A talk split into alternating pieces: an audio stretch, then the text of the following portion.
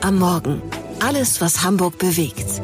Der tägliche Podcast vom Abendblatt. Guten Morgen, ein herzliches Willkommen im neuen Jahr. Mein Name ist Marcel Becker.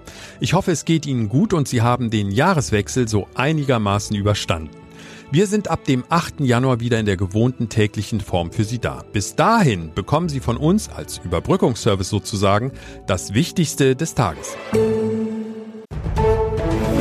Der Hamburg Nachrichtenüberblick bei Becker am Morgen. Ich bin Holger Dilk. Guten Morgen. Im Hamburger Osten gibt es jetzt eine neue Kinderarztpraxis und zwar die erste, die die Kassenärztliche Vereinigung betreibt, um was gegen den Kinderärztemangel in der Region zu tun.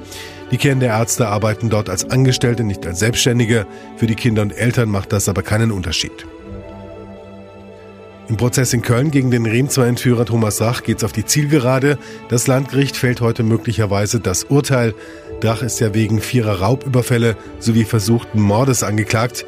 In den 90ern hatte er in Hamburg den Tabakerben Jan-Philipp Remzwa entführt. In vielen Seen in Hamburg herrscht zurzeit Hochwasser. Das ist auf die hohen Pegelstände unter anderem der Bille und weitere Alsterzuflüsse zurückzuführen. Das hat der Landesbetrieb Straßen, Brücken und Gewässer mitgeteilt. Bislang gibt es aber keine Gefahr von Überschwemmungen.